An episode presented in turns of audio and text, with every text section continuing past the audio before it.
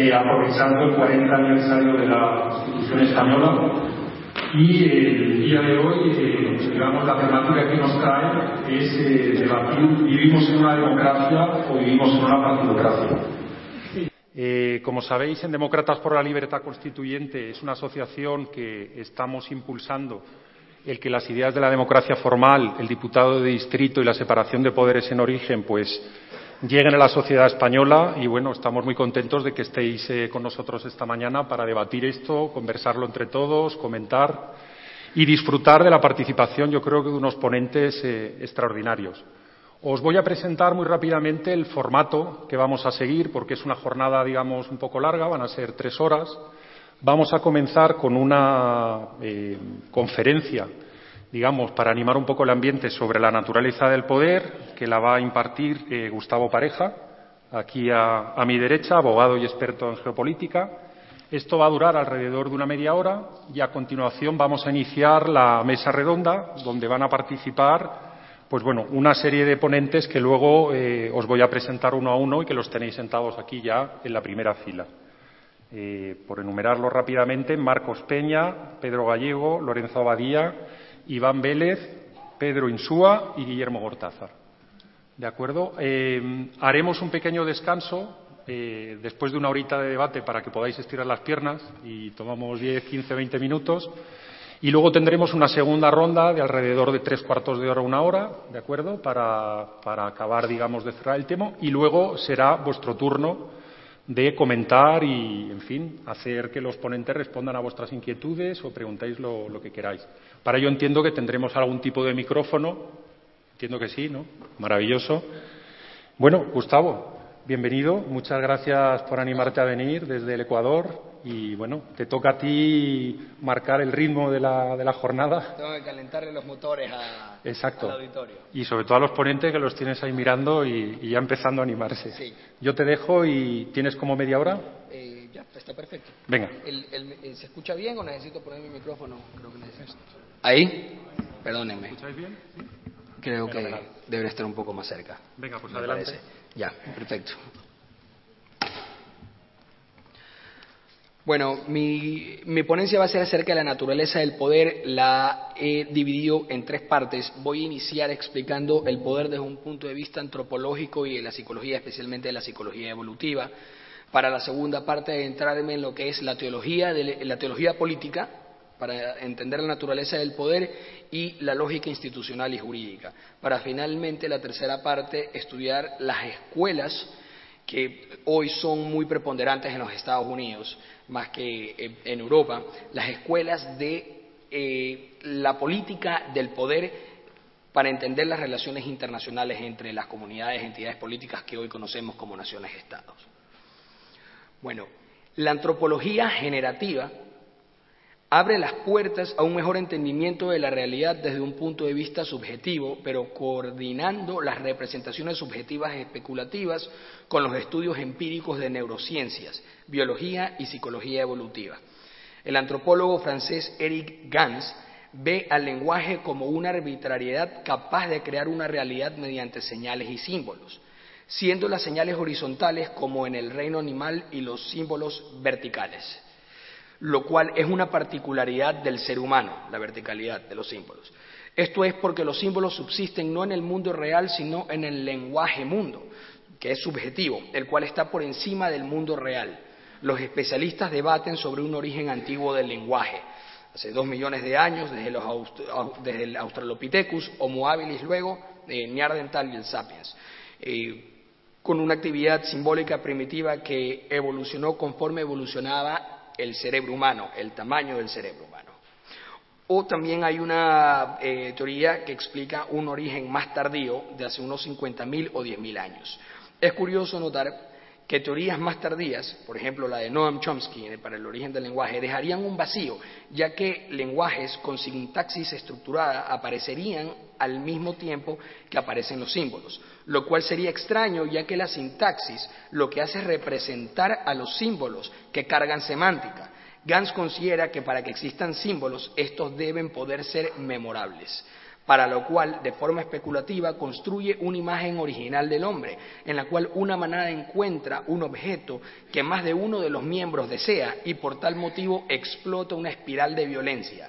La violencia disminuye a medida que los individuos en conflicto difieren su deseo de manera mimética, es decir, se, eh, se imitan entre ellos, al ver que uno de ellos comienza a retroceder o a calmar los ánimos. La esencia originaria, la, escena originaria del hombre especiado, porque esta escena hace que el humanoide o el hominid primitivo se convierta en un hombre eh, como una especie diferenciada de otros que no pudieron desarrollar este tipo de simbología. La escena originaria del hombre especiado como tal sería la del primer intento de apropiación diferido para evitar o disminuir la violencia. La capacidad de recordar símbolos y especialmente la primera imagen ya descrita como simbólica es en sí la cultura. La cultura no es más que un sistema de representación.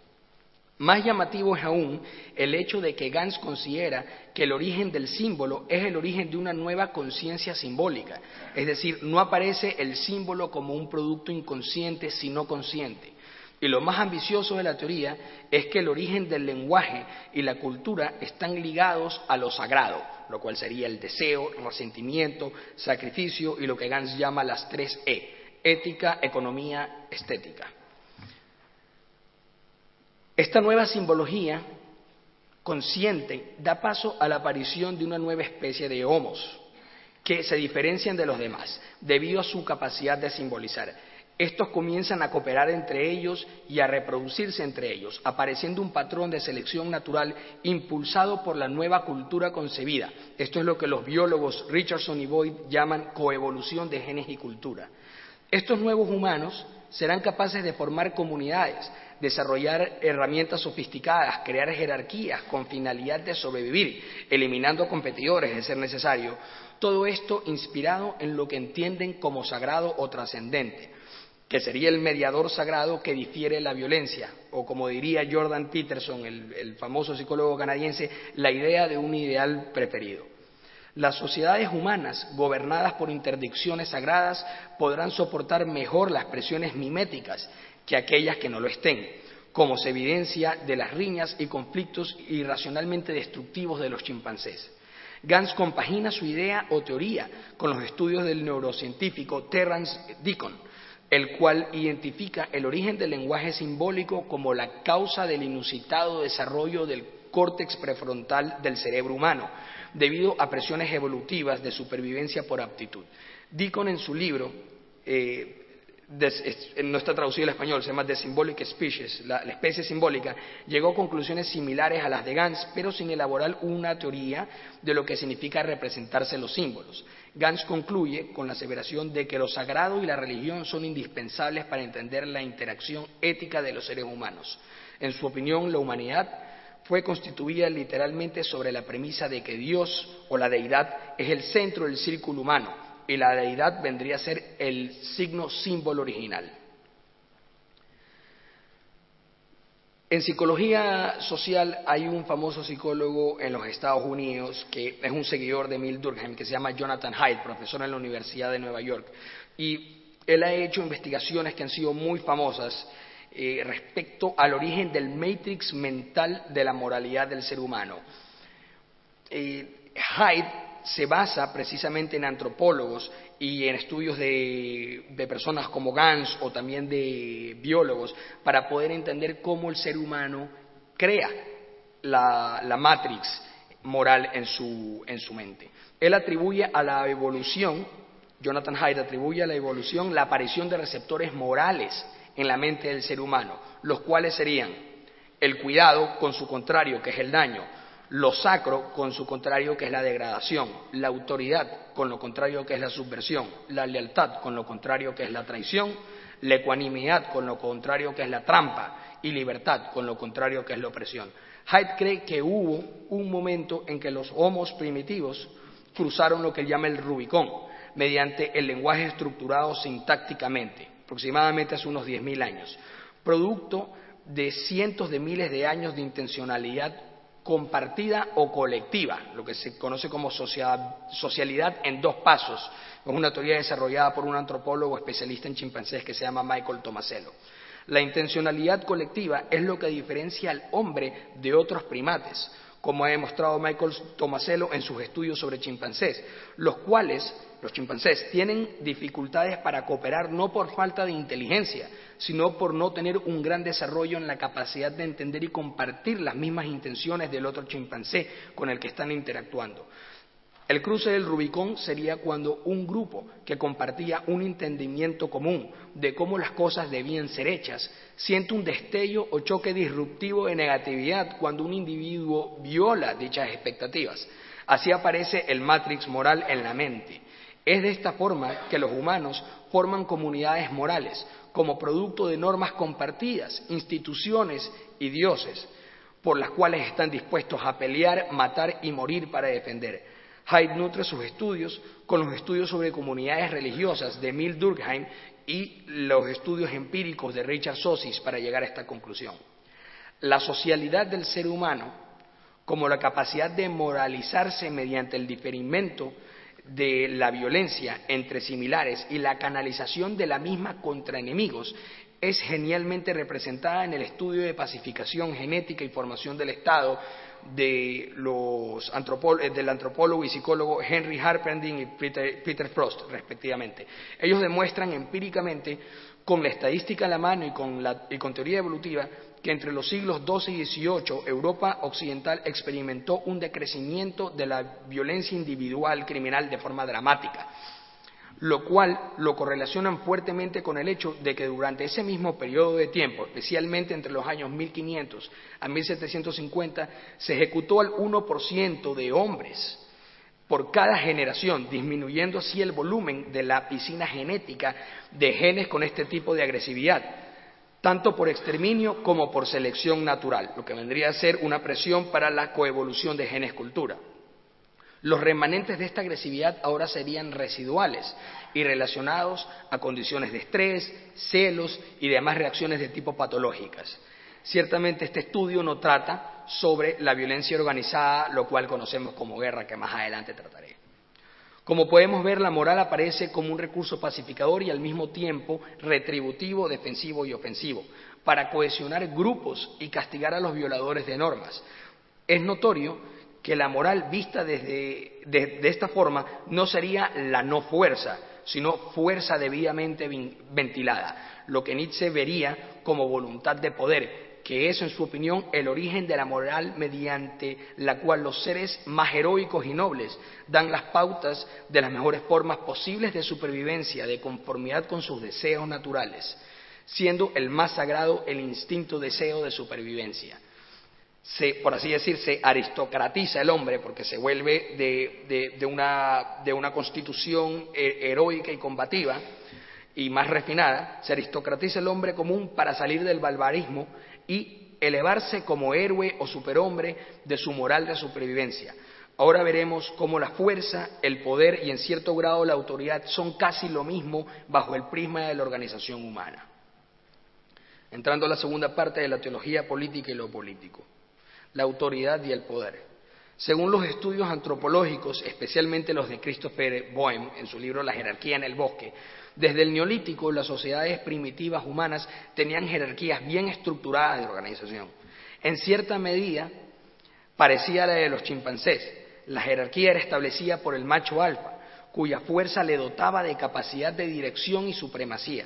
Sin embargo, la jerarquía podía verse en riesgo de ser invertida si el alfa era demasiado agresivo y no dirigía al grupo en beneficio del colectivo. Por lo tanto, se forma en la mente del hombre primitivo un ideal del buen gobierno. El poder por sí solo no era suficiente para la estabilidad de la jerarquía, sino que también era necesario dotes de bondad y talento en la capacidad de dirección para tener estabilidad en el mando. El poder por sí mismo es dictadura, según nos enseña Donoso Cortés, pero el poder con habilidad y cierto grado de beneficio colectivo confiere autoridad. Autoritas como infalibilidad y potestas como soberanía del orden, según Maquiavelo y Marsilio de Padua, son el fundamento del poder político. Esta combinación trae como consecuencia la legitimidad. Continuando para poder entender lo que es el poder y soberanía. El soberano es quien decide sobre el estado de excepción, según las enseñanzas de Carl Schmitt. Esto es el caso límite, que se sale de la norma, aunque puede ser jurídico, pues puede estar previsto jurídicamente que el caso límite puede existir y alguien tiene que tomar una decisión. Soberanía es, por tanto, el poder supremo y originario de mandar. Aquí se funden poder y soberanía, se vuelven indistinguibles en uno solo, pero también la autoridad. Diría de Maestre que la infalibilidad del orden espiritual y soberanía del orden político son la misma cosa. El ejemplo más palpable de soberanía-poder antropomórfico es el del Estado máquina de Hobbes, como árbitro final de los conflictos internos y externos. La tendencia de nuestra especie a dar forma humana al poder como ya he demostrado, es ancestral y enraizada en nuestra naturaleza. Eh, es, por eso por lo que las entidades abstractas como el Estado tienen tanta personalidad y poder soberano como el monarca. Algo que refuerza esta posición es que, a opinión de, Juan Bodino, la soberanía se evidencia claramente en el caso crítico, es decir, excepcional. Eh, esto es que el peso de la obligación de respetar la promesa hecha a otro, a otro hombre, se basa en el derecho natural, pero la promesa puede ser incumplida al surgir una situación de necesidad. El estado de necesidad es la razón de Estado y solo una personalidad humana, volvemos a lo antropomórfico, tiene la capacidad de tomar una decisión en el estado de necesidad. Es así que el orden jurídico, para ser tal, descansa en una decisión, pues toda norma para tener vigencia necesita ser aplicada. A decir de Hobbes, la autoridad, no la verdad, hace la ley y consecuentemente la autoridad para crear derecho necesita poder. Para entender la legitimidad, Allen Buchanan y Robert Keohane, eh, eh, científicos políticos de los Estados Unidos, sostienen que la legitimidad se refiere a la creencia amplia de que las acciones de un actor o el actor en sí están bien, es decir, no son malas ni indebidas. La legitimidad permite a varios actores coordinar su apoyo apelando a su capacidad común de ser movidos por razones morales, distintas de razones puramente estratégicas o de interés personal. Samuel Huntington afirma que la legitimidad era el amplio consenso dentro de una comunidad, mediante el cual se forma la conciencia de que cierta autoridad que detentaba el poder efectivamente gobernaba y se le reconocía satisfactoriamente como tal sin importar el sistema político. Pareciera ser que la legitimidad está íntimamente relacionada con la autoridad, en razón de que es el reconocimiento popular de la autoridad como infalible, buena por el hecho de estar ahí, como expresaría de Maestre, y concordante con el espíritu cultural del grupo. Es por esto que Maquiavelo diría en el capítulo 9 del Príncipe que la legitimidad de la autoridad está vinculada al favor popular. Pero para entender la naturaleza del poder, la soberanía y la legitimidad, es necesario dar un paso más allá y entender qué es lo político. Porque estos accidentes, estos accidentes relacionales tienen sentido solo dentro de un contexto político. Basándome en Carl Schmitt y en las de su sucesor intelectual Hans Morgenthau, la definición de lo político en el sentido de criterio y no como definición exhaustiva o indicativa del contenido sustancial consiste en que eh, la política, la distinción específica de la política según la cual las acciones políticas y motivos pueden ser reducidos es aquella entre amigo y enemigo. Esta distinción entre amigo y enemigo denota el mayor grado de intensidad de una unión o separación, de una asociación o disociación. El enemigo no necesita ser moralmente o estéticamente repulsivo, ni necesita ser un competidor económico. Es más, ciertas negociaciones o, comercio con él pueden ser muy beneficiosos, pero sin perjuicio de esto es sobre todo el diferente, el otro, el extraño. Por tanto, es suficiente de que conforme a su naturaleza sea extraño o diferente, usualmente y especialmente de manera intensa, para que los casos extremos de conflictos con él sean posibles. En esta dicotomía, cada participante se encuentra en la posición de pensar y jugar en base a la hipótesis de que el oponente intenta negar la forma de vida propia, siendo esta razón suficiente para que sea combatido el oponente con el objetivo de preservar la propia forma de existencia o vida. El enemigo es público, ya que solo lo es en virtud de ser un colectivo combativo de personas frente al colectivo de personas al que uno está integrado o forma parte. Por este simple hecho relacional, el enemigo es público. Por regla general, el enemigo es externo, pero puede ser también interno. En el caso de los sistemas políticos eh, de cada entidad organizada, si hay partidos políticos, puede alcanzarse un alto grado de conflicto, es decir, equiparación de lo político igual partidos, cuando el grado extremo de tensión política interna es alcanzado. A esto se llega cuando el antagonismo entre los partidos políticos es tal que se debilita la abarcadora unidad política, es decir, el Estado. La posibilidad de conflicto armado interno ahora se vuelve real.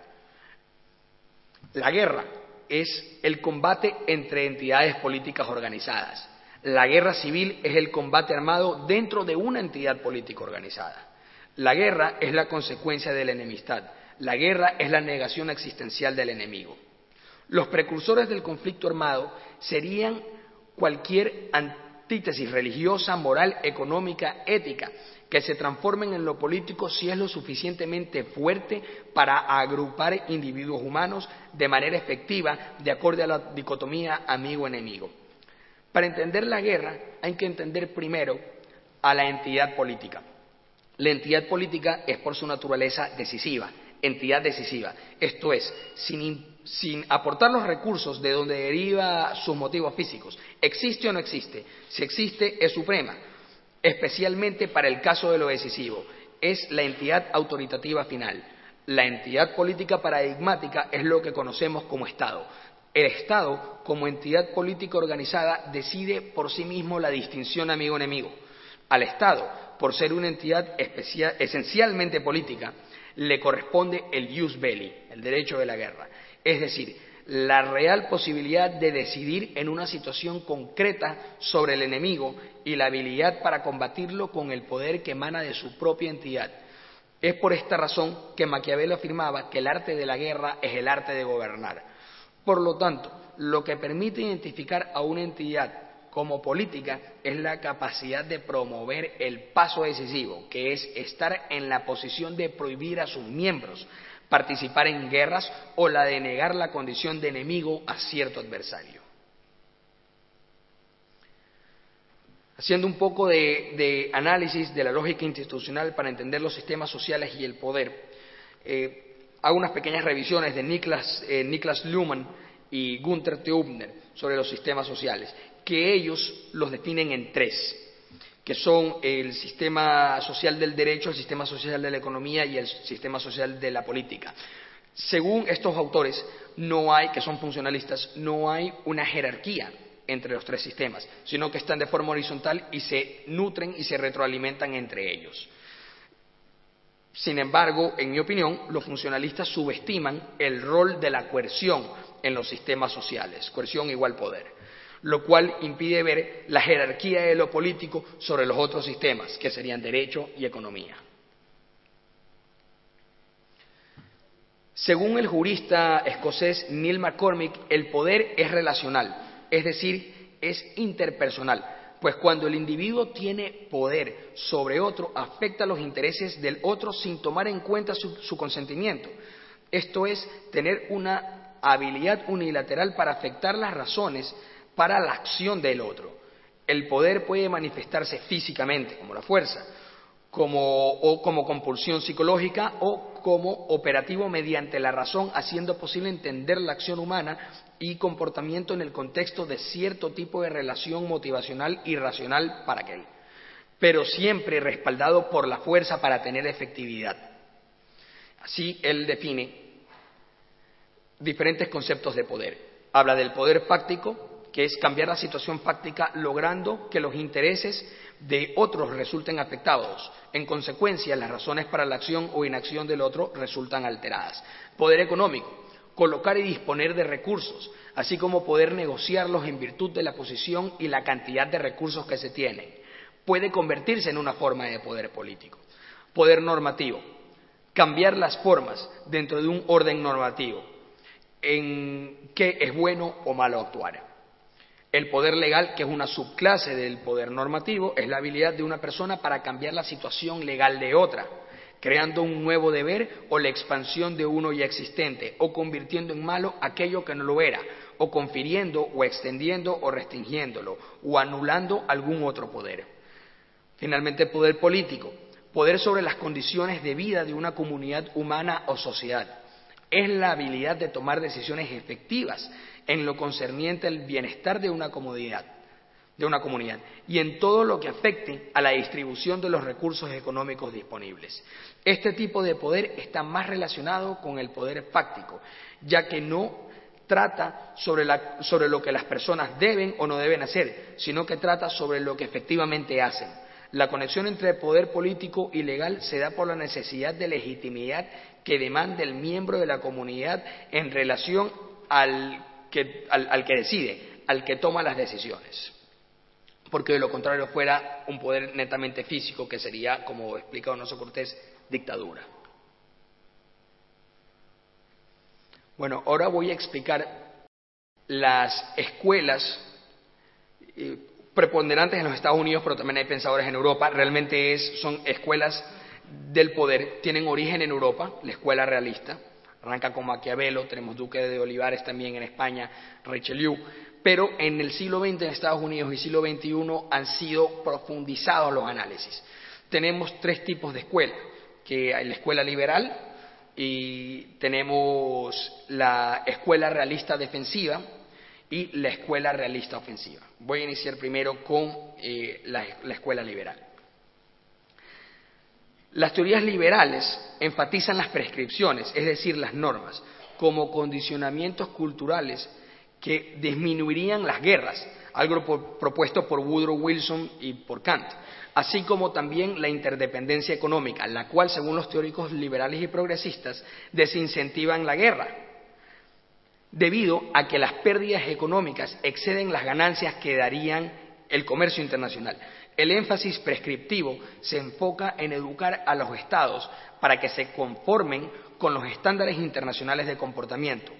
A pesar de no haber autoridad internacional, teóricos como Robert Keohane creen que las instituciones internacionales cumplen un rol muy parecido al de un árbitro autoridad internacional, que al establecer normas internacionales de relaciones y comercio disminuyen la simetría de información facilitan dar a conocer las intenciones de los estados y en consecuencia disminuyen la frecuencia de los, conflictos.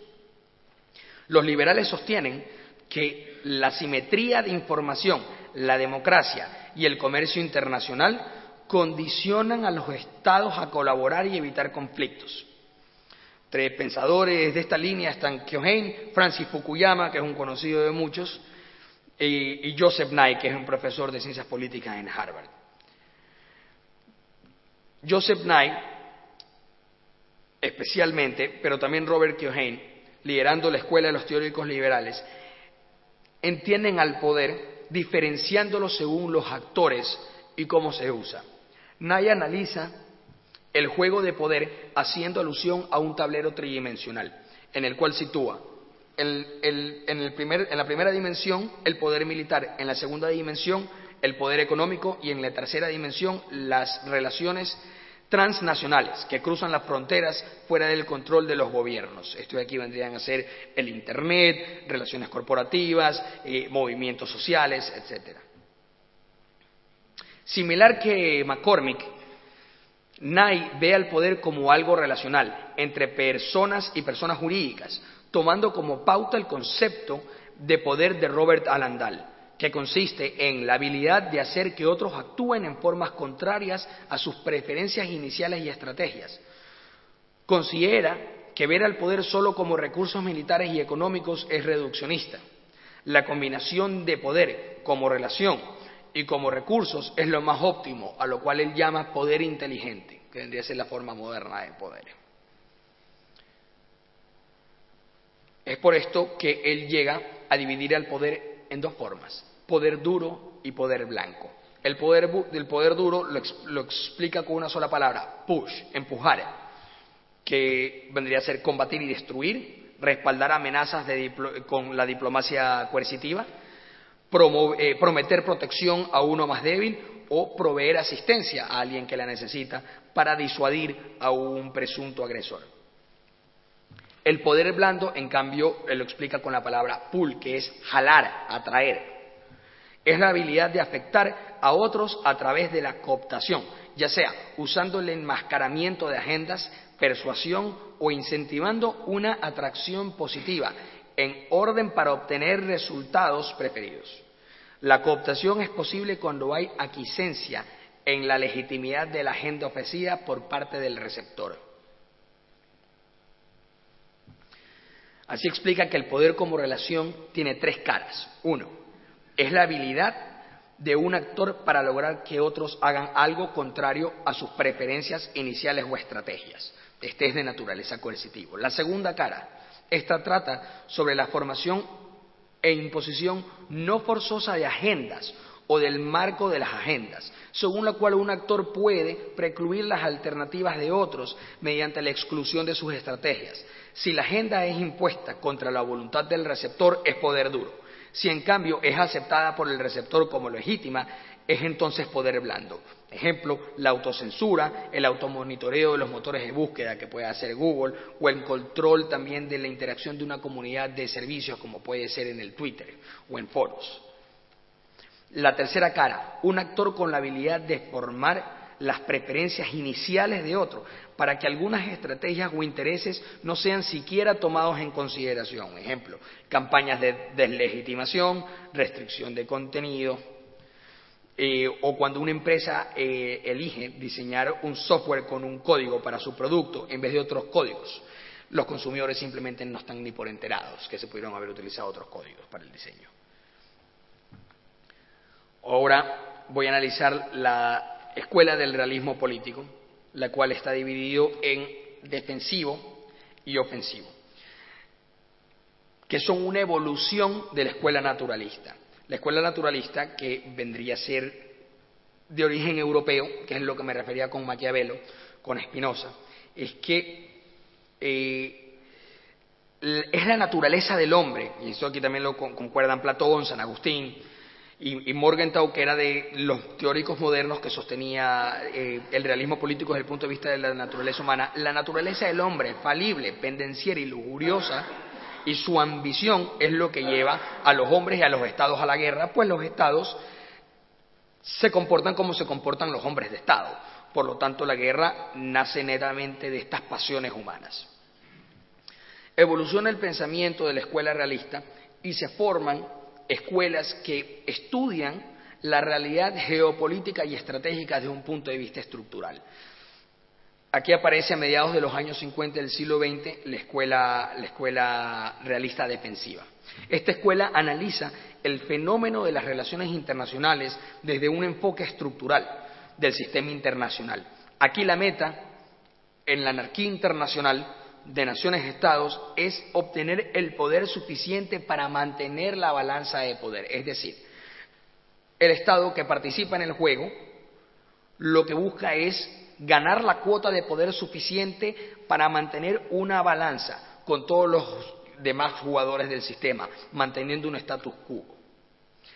Kenneth Waltz, que es el teórico más famoso de esta escuela, elabora una tesis de tres imágenes para explicar el porqué de las guerras. La primera, obviamente, es la naturaleza humana, pero como es tan vasta y todo influye en dicha naturaleza, a la vez que lo impregna, todo, no es posible tenerla en consideración como un determinante de la guerra. La segunda es la teoría del Estado bueno y del Estado malo, a la cual cataloga de arbitraria y autocontradictoria, ya que un Estado malo normalmente considera que actúa como un Estado bueno. La tercera imagen es el sistema político internacional, a la cual por su estructura identifica como el causante de las guerras, debido a que no puede haber armonía en la anarquía. La anarquía como no jerarquía, pues no hay jerarquía internacional. Es de notar que el realismo defensivo adolece de un prejuicio del status quo. No se toman en cuenta los grandes incentivos de ganancias en las empresas bélicas y no explica mucho sobre las causas de la guerra más que ser el producto de la incertidumbre y mal cálculo de fuerzas. A pesar de esto, sucesores de Walsh, como Jack Snyder, Robert Jervis y Stephen Banebra, sostienen que el realismo defensivo puede ser redireccionado, centrándose en una concepción estructural conocida como balanza ofensiva-defensiva, lo cual sería la vía para el cálculo acertado, que reduciría la incertidumbre en el dilema internacional de seguridad. Finalmente, la escuela del realismo ofensivo. Esta escuela arranca con este pensamiento que sería la máxima. ¿no? El realismo ofensivo, eh, al igual que el defensivo, tiene un enfoque estructural respecto a los conflictos y a las relaciones internacionales. Ve a los estados-naciones como cajas negras, no como buenos y malos. Son solamente jugadores en un tablero de ajedrez. Pero aquí la meta es obtener todo el poder posible a expensa del otro para asegurar la supervivencia en el sistema, ya que no hay garantía de seguridad, no hay garantía de protección y no hay jerarca mundial. En esta escuela se define el poder en términos militares, ya que el realismo ofensivo enfatiza que la fuerza es la última ratio en política. La escuela ofensiva tiene seis premisas, que es precisamente lo que da fundamento para que la teoría sea comprobada en forma empírica, sea comprobada en forma empírica, al menos con un estudio que se ha hecho en los últimos 250 años con todas las guerras que han habido que parece que comprueba que estas premisas forman una teoría que da efectividad en el 70%, 75% de los casos. Primera premisa, la anarquía del sistema internacional. La segunda premisa, todos los estados tienen una capacidad militar. Por más mínima que sea, todos lo tienen. La tercera, no es posible conocer las intenciones de los líderes de los estados. La cuarta, los estados son actores racionales. Por lo tanto, intentan sobrevivir en el sistema y van a buscar estrategias para lograrlo. La quinta, la geografía es el destino, porque es el determinante de las guerras y los recursos. Y la sexta, las ganas o la voluntad de sobrevivir en el sistema. Los realistas ofensivos asignan estas seis premisas a todo el sistema internacional y que todos se guían por estas seis premisas. Son las reglas del poder. Los realistas hacen también una diferencia entre el poder relativo y el poder absoluto. El poder relativo es el que un Estado, eh, cuando un Estado mide el suyo en relación al de otro u otros. Poder absoluto es cuando un Estado mide su poder en términos totales en respecto a otros miembros del sistema.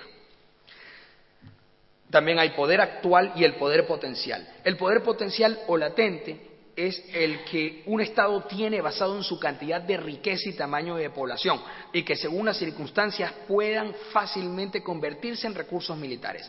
El poder actual es el que un Estado tiene en virtud de sus fuerzas armadas, tomando en cuenta fuerza aérea, eh, la Armada y el Ejército de Tierra, siendo lo más importante grandes contingentes en el Ejército de Tierra, ya que las guerras se ganan con botas en el terreno y con ocupación física. El rol de las Armadas es muy importante, ya que permiten la proyección de poder en un mundo de océanos.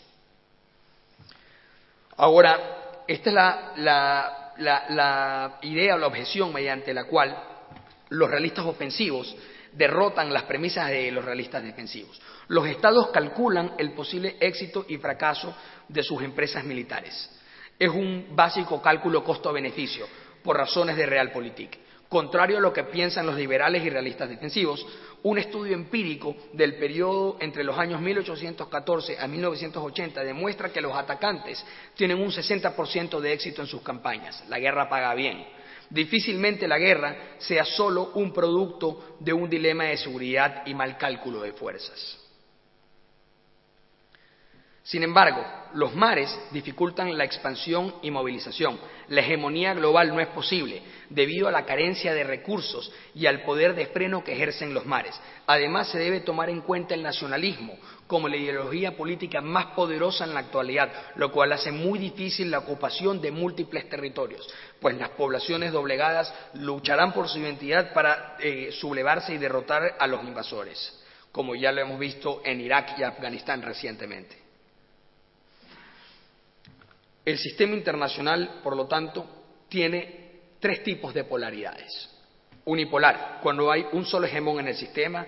Multipolar, puede ser balanceado, que es más o menos seguro. Es decir, hay muchas potencias, más de tres potencias, con, una, con una cantidad de recursos económicos y militares similares, lo cual hace que estén balanceados y tienen cierto tipo de estabilidad.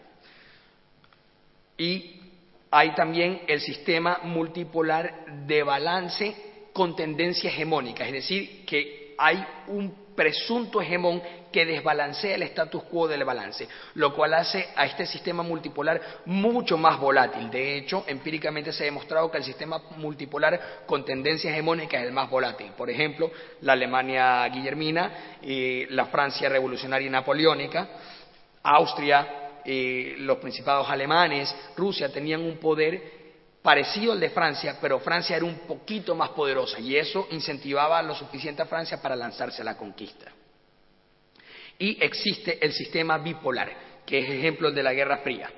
Este es el más estable. ¿Por qué? Porque como no hay múltiples jugadores, solamente hay dos, tienen que balancearse entre ellos. Por lo tanto, el riesgo de conflicto disminuye drásticamente. La Guerra Fría así lo, así lo demostró, solamente con guerras proxies y las potencias grandes jamás combatiendo directamente, porque el costo del conflicto era extremadamente alto y se balanceaban mutuamente. La vigilancia mutua genera seguridad. Finalmente, las estrategias ya con esto termino la conferencia, las estrategias que siguen las, eh, que siguen las potencias vendrían a ser las siguientes. Balancear, es decir, yo balanzo con los recursos que tengo la fuerza actual o potencial del otro. O también puedo, que esta sería la segunda estrategia, pasar el balón. Es decir, si yo veo que hay un Estado que quiere comportarse de forma agresiva, intento que no me ataque a mí, sino que le hago atractivo que ataque al de al lado o que ataque a otro. Eso sí, la geografía se interpone en, esa estrategia de pasar el balón. y aquí vienen las dos últimas estrategias que son las que jamás hay que seguir en, el sistema internacional y son a la cual los estados débiles y pequeños están condenados, que son subirse al tren, es decir, no te queda más que treparte al tren de la guerra de un posible hegemón porque calculas que eh, el pedazo del pastel que te quede como resultado de esa guerra te va a beneficiar. Y si no te subes al tren de ese hegemón potencial, te van a castigar. Y finalmente, ceder. Es decir, el costo de defenderse es muy alto frente a una potencia, a una potencia considerable, por lo tanto, es mejor eh, ceder a las exigencias de esta potencia. Estoy concluido. Muchas gracias.